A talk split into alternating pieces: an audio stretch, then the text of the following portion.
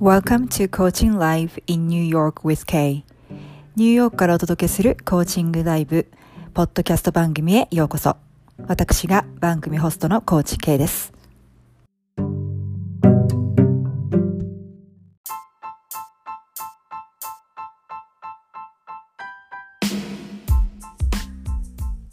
ここでまた一つ新しいお知らせがございます。来年1月28日土曜日、日本時間で朝の9時から2時間、そしてその翌週の2月4日土曜日、立春ですね。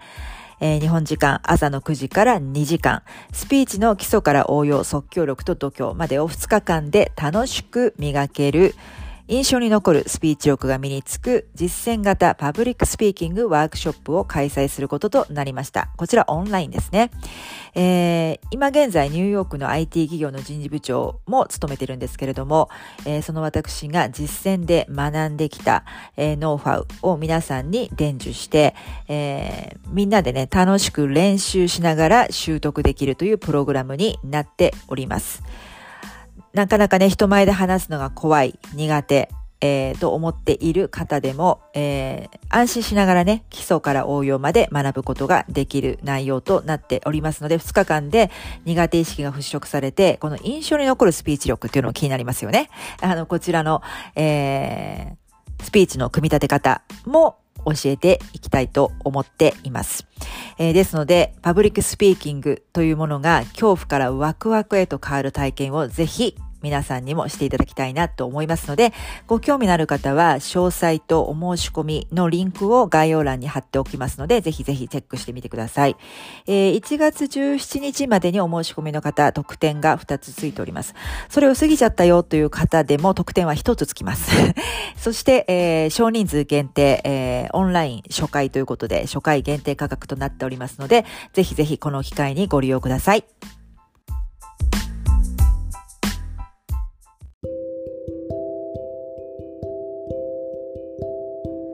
はい。数週間前からご案内させていただいております、パブリックスピーキングワークショップの日程が確定いたしましたのでお知らせいたします。日本時間で2月11日の土曜日、夜の10時から、えー、深夜0時まで、つまり22時から24時まで、えー、そして2月19日日曜日、同じく22時から24時までと確定いたしました。えー、まだあの参加者の募集をしておりますので、ご興味ある方、ぜひ一緒に楽しく実践的にパブリックスピーキングを学びましょう。概要欄に詳細とお申し込みのリンクを貼り付けてありますので、ぜひそちらをご覧ください。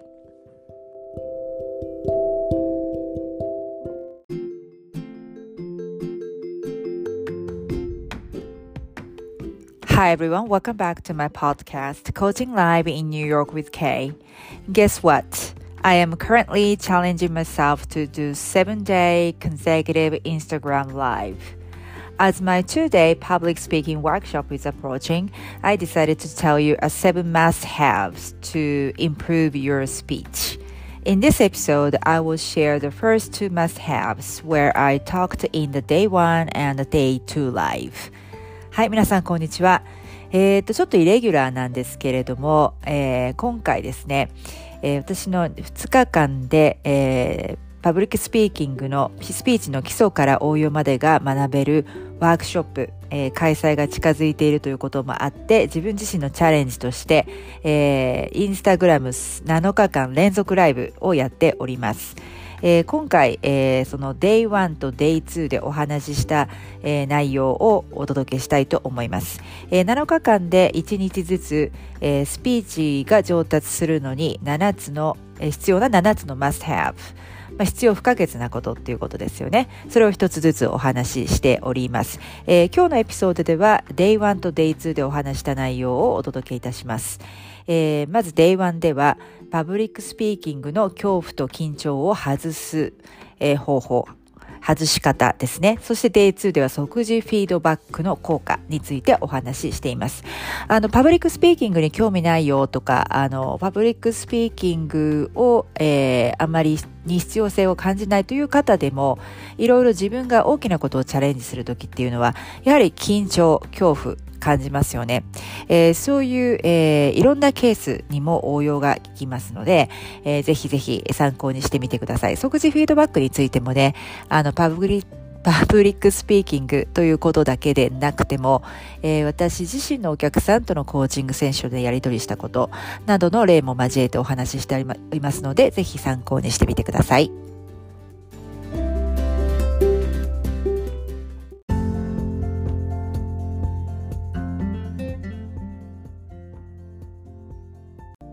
えー、今日からね、えー、7日間連続ライブ、去年一度ね、えー、グループコーチングを始める前かな、そして無料プレゼント、PDF が出た時にも挑戦したんですけど、でね、スピーチが上達する、えー、ための7つのマスト、マストとマストハブ。えー、スピーチが上達するのに、えー、7つの、まあ、必要なこと不可、必要不可欠なことっていうことかな。えー、で、お話を、えー、一つずつ、その7つの秘訣っていうか、 must have をまあ、1日ずつやっていきたいなということで、今日は記念すべき Day1 となります。ということで、今日は Day1 なんですけど、何を話したいかというと、まあ、パブリックスピーキングの、えー、恐怖と緊張の外し方についてお話をしたいと思います。えっ、と、1週間前、ちょっとごめんなさいね。もうね、時間経つのが早くて、そうですね、1週間、まあ、約2週、えっ、と、2週間前にゆっこさんと、フロリダの行動応援コーチのゆっこさんと、えー、コラボをさせていただいて、えー、パブリックスピーキングについての談義をした。私の方がね、いろいろゆっこさんについてパブリックスピーキングに対する目標とか思いとか、えー、まあね、今回私がそのワークショップをやるんですけれども、そちらを参加する目的、えー、ですとか、えー、何を達成したい、得たいかっていうことなんかを中心にお話をしました。で、えっ、と、一応そのね、ワークショップ、えー、日程が確定していて、策定して、えー、2月の11日、えー、土曜日ですね。アメリカ東部時間では朝の8時から10時の2時間と、えー、日本では同じく2月11日土曜日の、えー、ちょっと遅いんですけど、22時から24時。で、2, 度 2, 2回なんですけど、えー、2度目はえー、違う内容ですね。2度目は2月19日日曜日、えー、アメリカ東部時間で朝の8時から10時、えー、日本時間で、えー、同日2月19日日曜日の、えー、朝のあ、ごめんなさい、えー、22時から24時でやってます。やる予定になります。でね、この、あの、うん、ブロシュアですけど、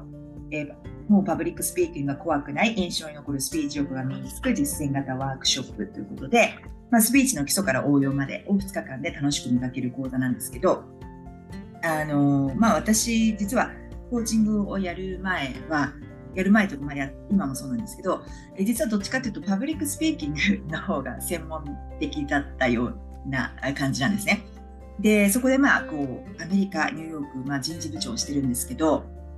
まあ、そこでまあ、実践で培った、えー、ノウハウを、えー、皆さんに伝授して、で、実際にまあ、え実践型ワークショップということなので、えやっていただいて、えフィードバックを返してみたいな楽しいクラスの内容になってますので、まあ、少人数限定ですけれども、えまだ何名か募集したいと思いますので、ご興味ある方は、プロフィールリンクの、え、ページに、え、詳細とお申し込み飛べるようになっているので、ぜひぜひチェックしてみてください。はい。ということで、恐怖。え、皆さん人前で話すのは得意ですか？えー、これはあんま得意っていう人の方が少ないと思うし、たとえまあ得意であっても、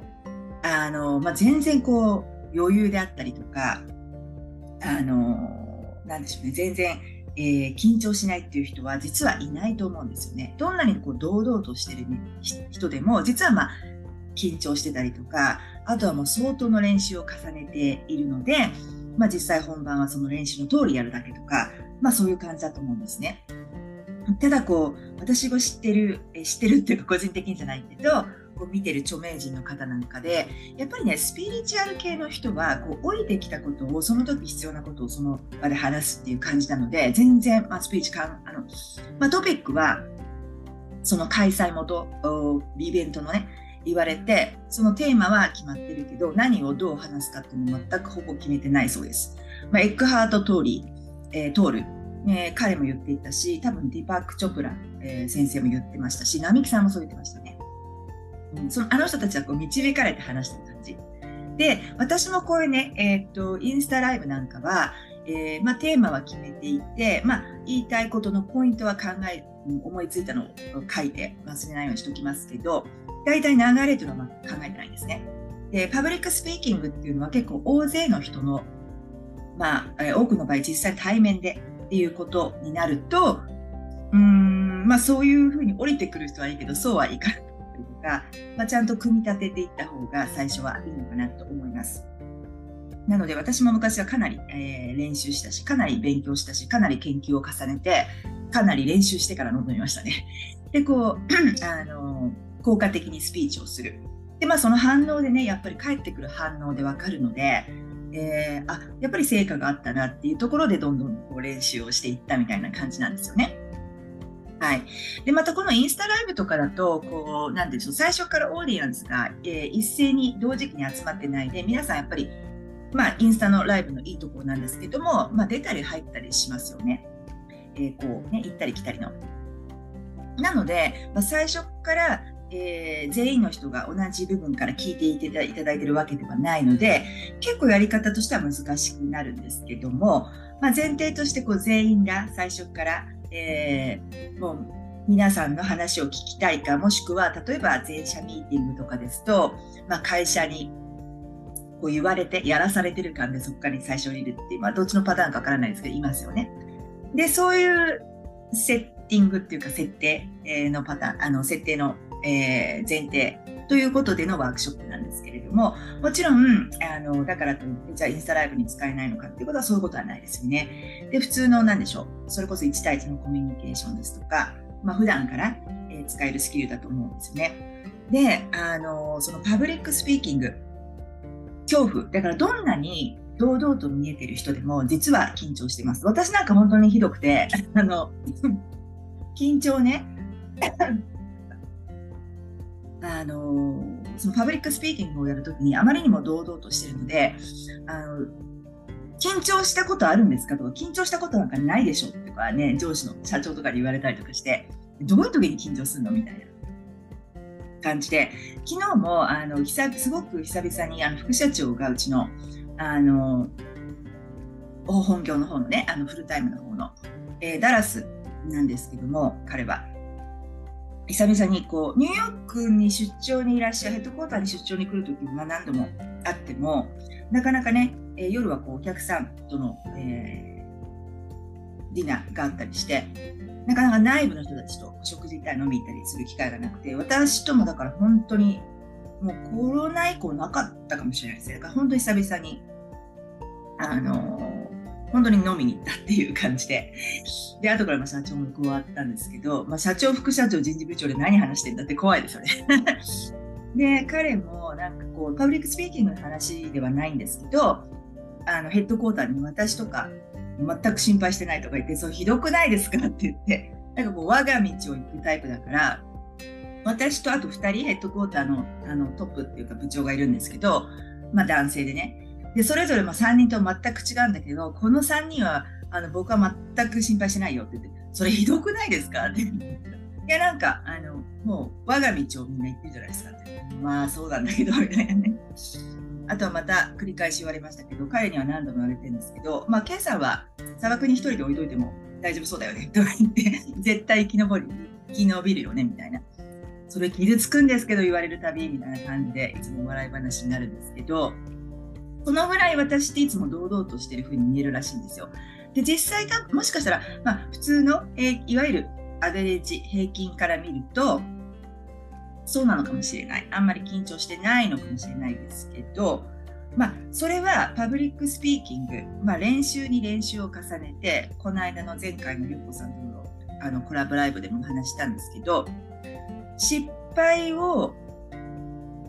まあ、えー、せなんです失敗する方が難しいよねっていうぐらい練習するので、だから緊張しないんですよ。やっぱり、もともと人前で話すのが、苦手な人っていうのはそれだけで苦手意識があって緊張するじゃないですか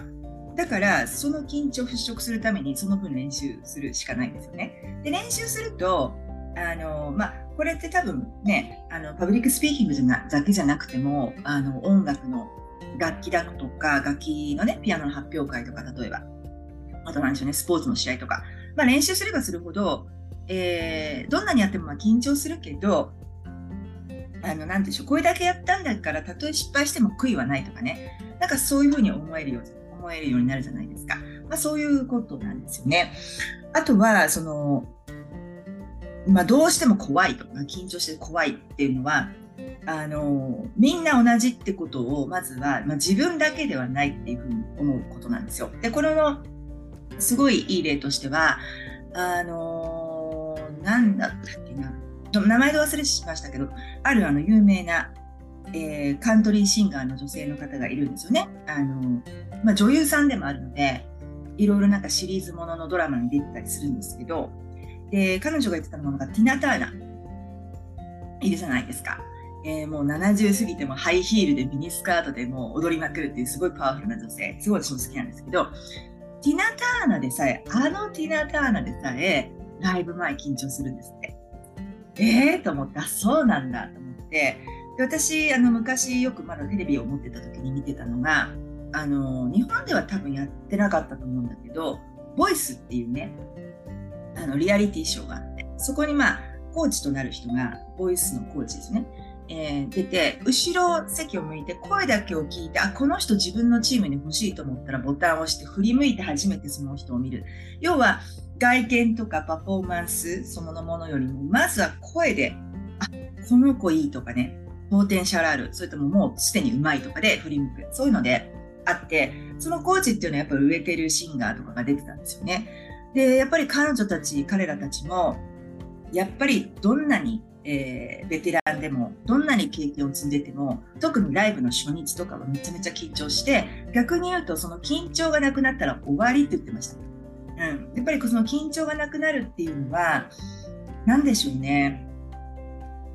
あの結構緊張ってワクワクでもあるしあの怖いと思うのも、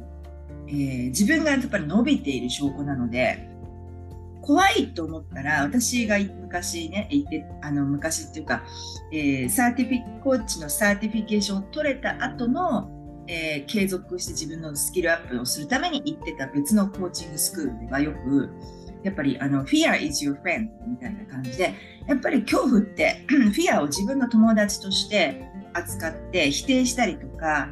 怖がるんじゃなくて、あの、っていうのはなんかこう、フィアから自分がどういうことに恐れを持っているかで自分のことがすごい学べたりするんですよね。うん。なので、それで利用するというか、えー、なんですよ。で、もう一つの例は、私が好きなアルフィーの3人も、もうすぐ50周年ですよ。今年49周年かな。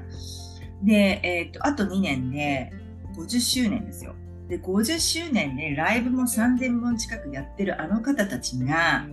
ライブもね、春と秋のツアーって毎年、まあコロナの時は2、3年できなかったけど、やってて、私も3年ぶりに去年の秋日本帰った時に2回も行ってすごい嬉しかったんですけど、あのベテランのお三方でも、ツアーの、いまだにツアーの初日の前は、悪夢を見る。で、どんな悪夢かっていうと、あの、なんでしょう、コンサートにね、ライブに行ったら、演奏しに行ったら、誰もお客さんがいなかったとか、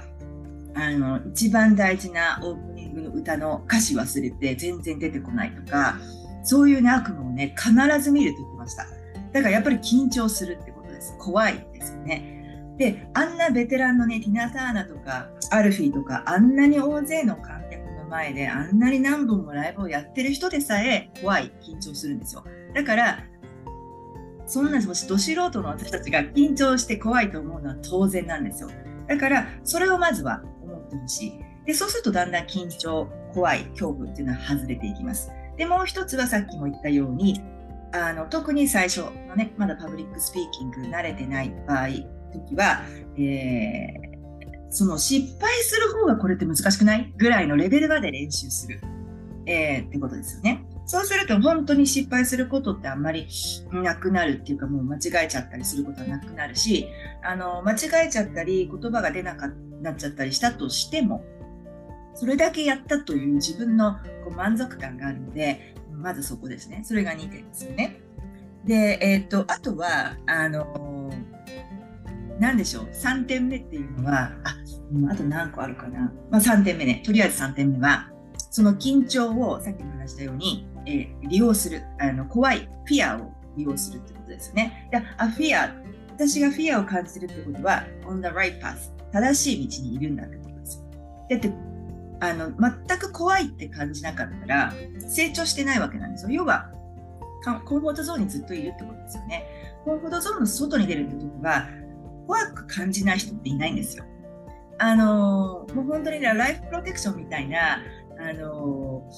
火事があったから逃げなきゃっていう、そういう恐怖じゃないですよ。なんかこう、やりたいんだけど、でもなんか自信ないから怖いとか、そっちの方ですよね。は、あの感じたら新しい道にいるんだと思ってください。何もこう、ワクワク、あの、恐怖感じ、恐怖感じなかったら、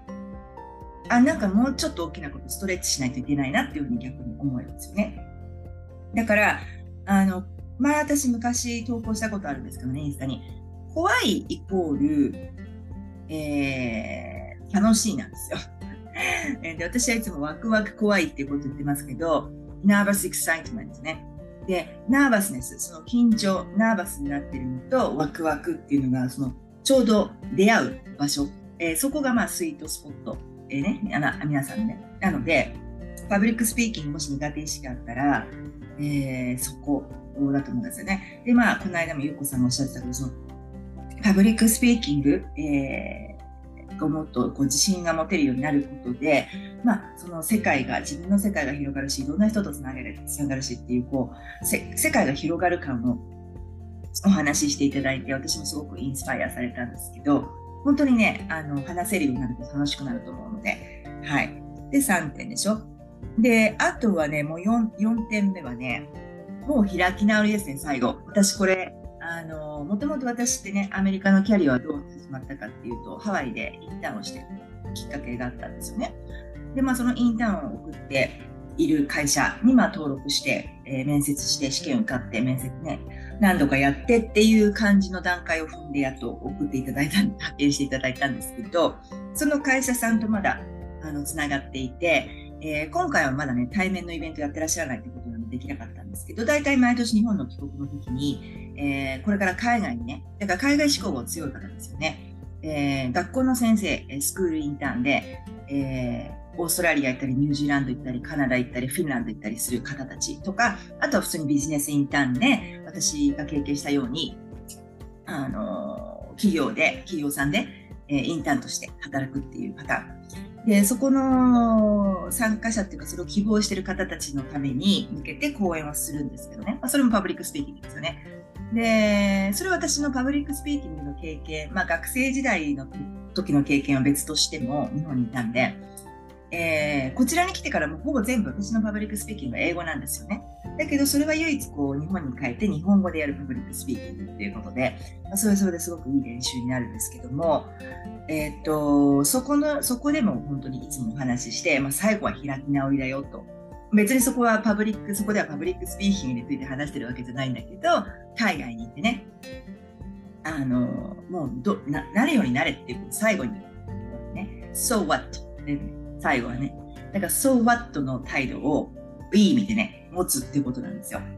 で、えっ、ー、と、要は、あの、緊張する怖いっていうのは多分失敗が怖いっていうのが一番多いと思うんですよ。でも最初ね、パブリックスピーキング初心者だったり、あの、苦手意識持ったり、まあ、人前で話すのにね、怖いと思ってたら、別にまあ失敗したところで、うん。で、失敗を重ねた方が伸びますよね。で、逆にね、私のこのワークショップっていうのは人の印象に残るスピーチ力が身につける、身につけられるっていうことなんだけど、あの、ある意味失敗した方が絶対印象に残ります。印象にあの残すことができるので、それを逆手にとって、あ、こういう大きな、大きなね、エピックフェイラーであるあればあるほど印象に残るので、それだから印象に残る、残したっていうことで、点では大成功じゃないですか。だからそういうふうにね、何でも前向きにとってほしいなと思います。はい。ということで、えー、っと、今日はパブリックスピーキング、まあ、スピーチが上達するための7つの Must Have の 7, 7日間連続ライブのうちの今日は Day1 ということで、パブリックスピーキングの恐怖と緊張の外し方についてお話をしてみました。いかがです？いかがでしたでしょうか？えっ、と、明日は同じ時間でやりますけれども、えー、明日はね、即時フィードバックの効果についてお話ししたいと思いますので、ぜひ皆さん遊びに来てください。今日はどうもありがとうございました。ニューヨークからコーチ K でした。えー、ね、パブリックスピーキングワークショップ、興味ある方はぜひぜひ、えー、プロフィール、えー、から、えー、チェックしていただいて、一緒に楽しく学んでいきましょう。はい。それでは、えー、良い週末を、残りの週末をお過ごしください。ありがとうございました。失礼いたします。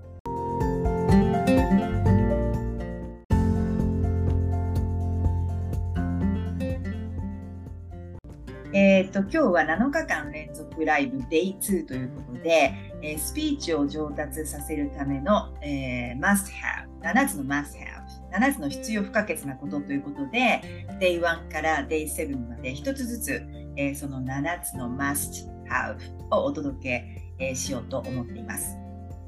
えっ、と、昨日はね、えっ、と、スピーチ、パブリックスピーキングの恐怖と、えー、緊張の外し方っていうことでお話したんですけど、今日は、えー、フィードバック、フィードバックの、えー、効果についてお話をしたいと思います。即時フィードバックね。即時フィードバックですね。で、え、ー、と、パブリックスピーキングを、えー、上達させるのに、えーまあ、フィードバック、えーと、どういうふうに、えー、使うの、えー、即時フィードバックって何ってことなんですけど、まああのーよくね、私、いろんな場面で、えー、お話ししてますけども、えー、The highest intelligence of all is the ability to see yourself objective ということで、やっぱりあのこの世の中で、えー、一番のうん知性っていうのは、自分を客観視できる能力ってことをどなたかがおっしゃってて、まあそうだよね、なるほどなと思ったんですけどね。えっ、と、つまり自分を客観視することってめちゃくちゃ難しいわけなんですよ。やっぱりどんなにあの例えばまあその分野、えー、例えば私はコーチなので、えー、経験を積んでる今年もう私11年やってるんですけどねライフコーチねでもやっぱり自分のこととなると見えにくくなるわけですよね、まあ、だからこれちょっとスピリチュアル系な話になりますけど、まあ、だからこそ私たちは他者を通して自分にね、鏡の法則、鉄板ですよね、やるわけなんですよ。なので、まあ、あのまあ、コーチとしては 全国的に世界で有名なトニー・ロビンスにもコーチがいる。えー、それから、えー、まあ、どんなに、有能な会社のエグゼクティブ、CEO でもコーチがいる。えー、ということなんですよね。で、なんでかって言ったら、やっぱり客観的にわからないってこと、自分のことがね、とこなんですよね。で、例えばその能力がある、そうだな、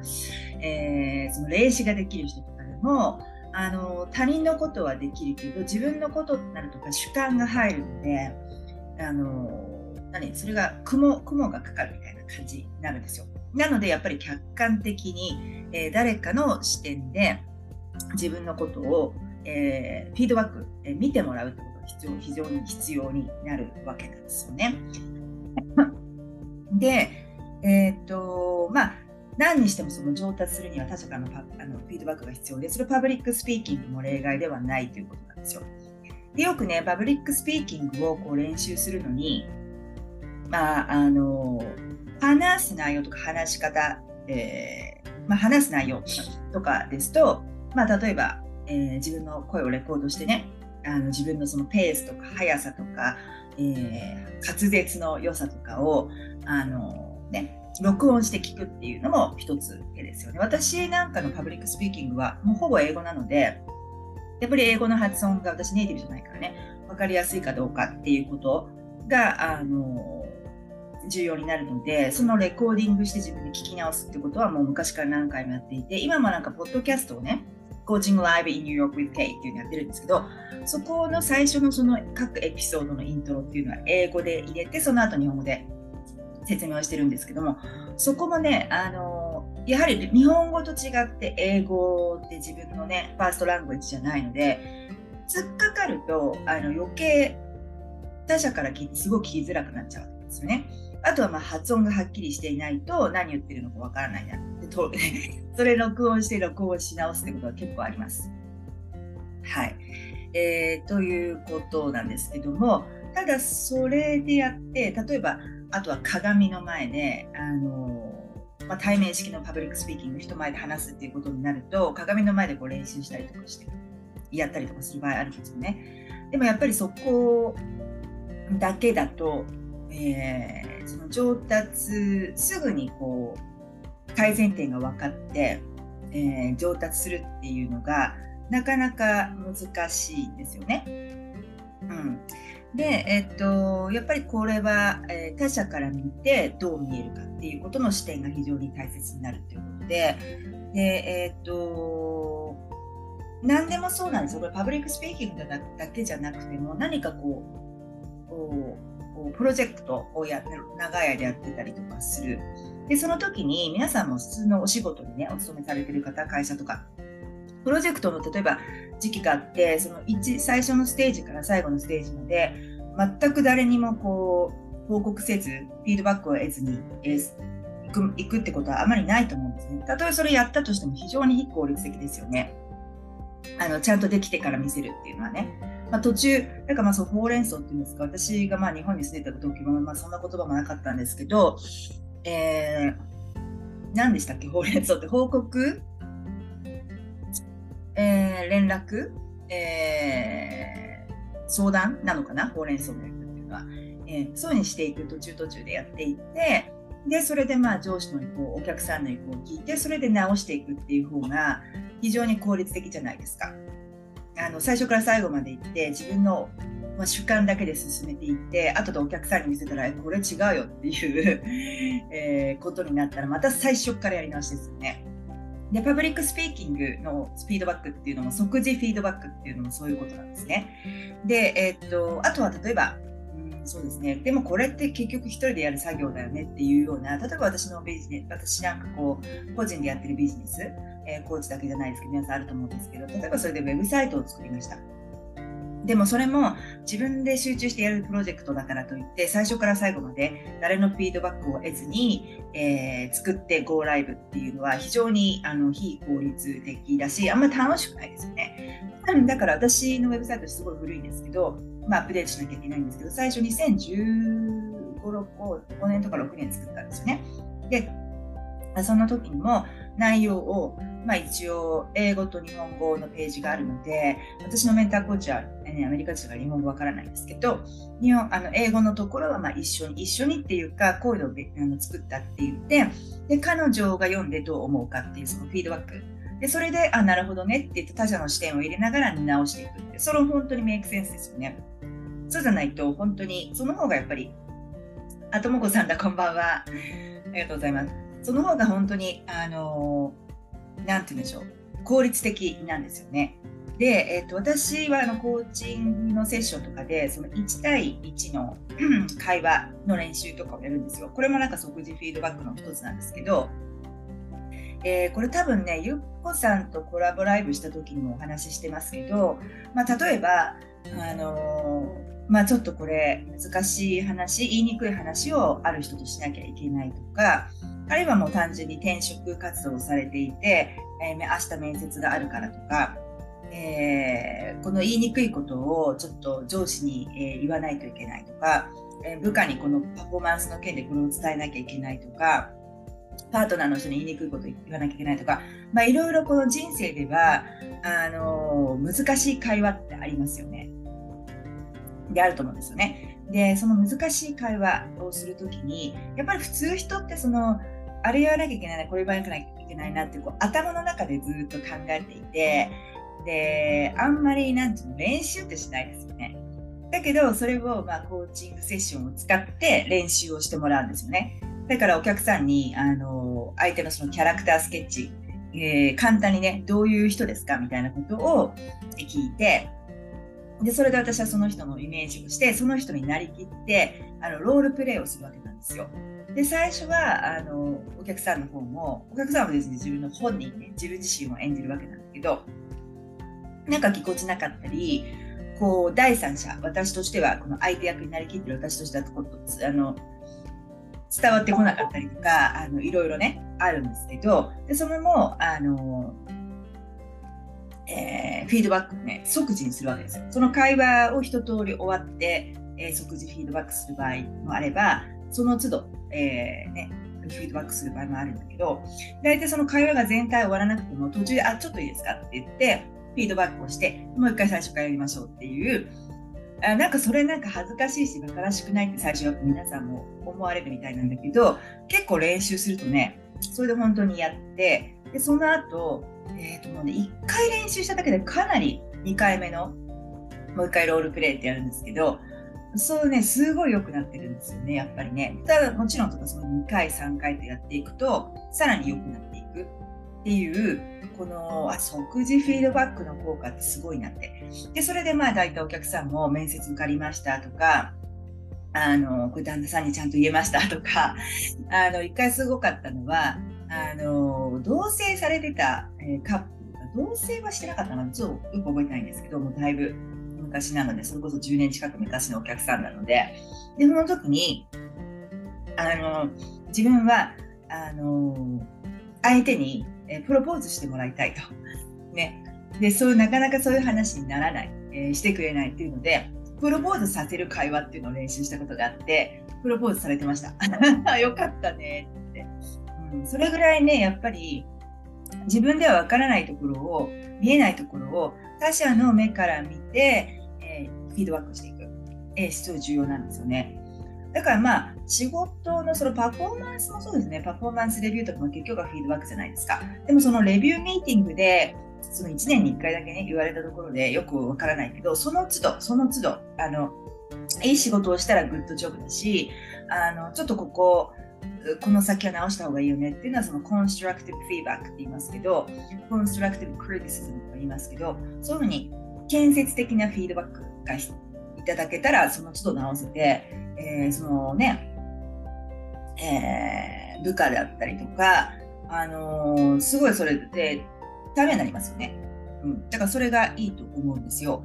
で、それも、あの、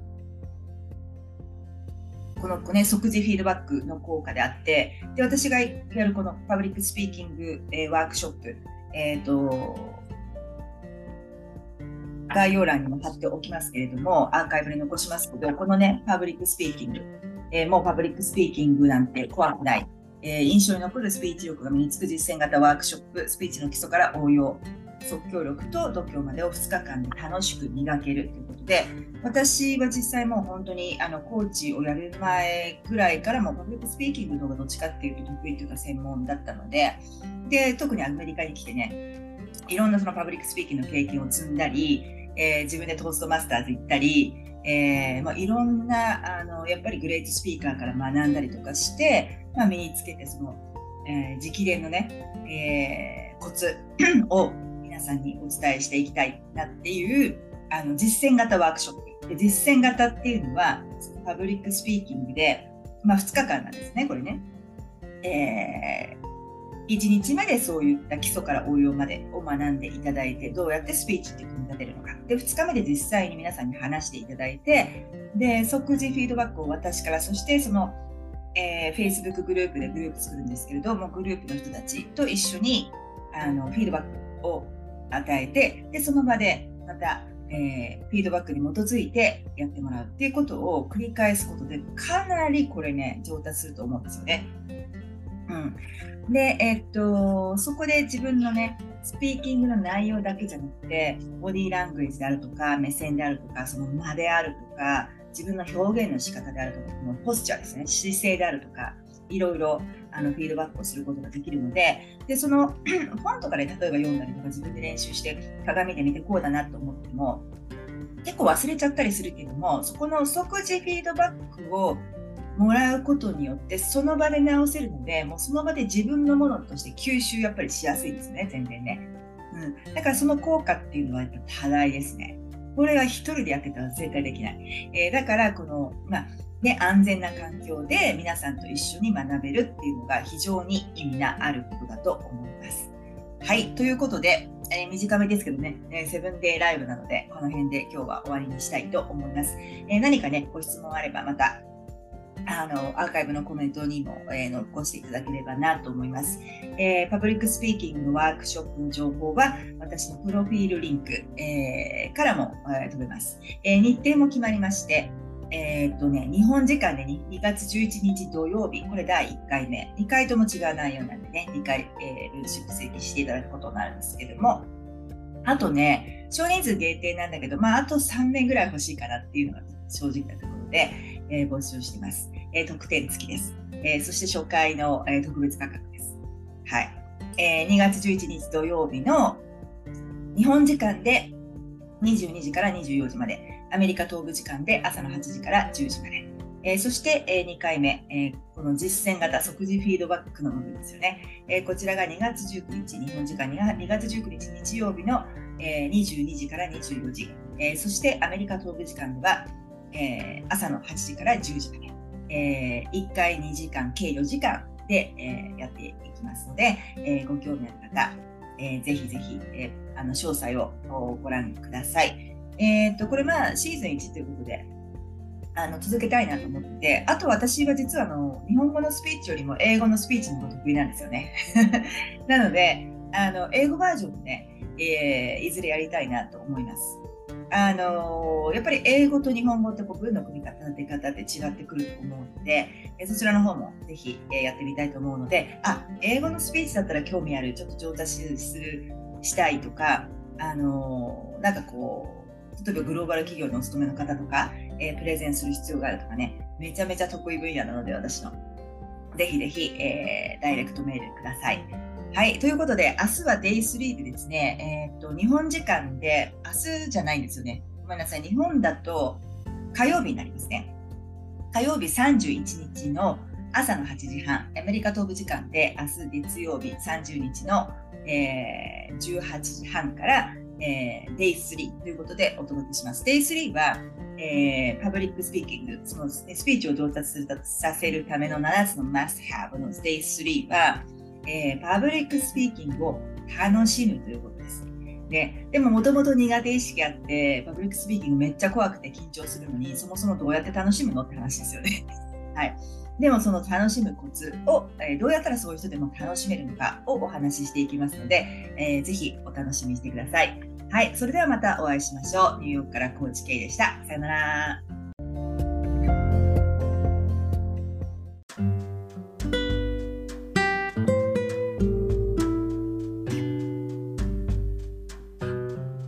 はい。ということで、今回のエピソードはいかがだったでしょうか？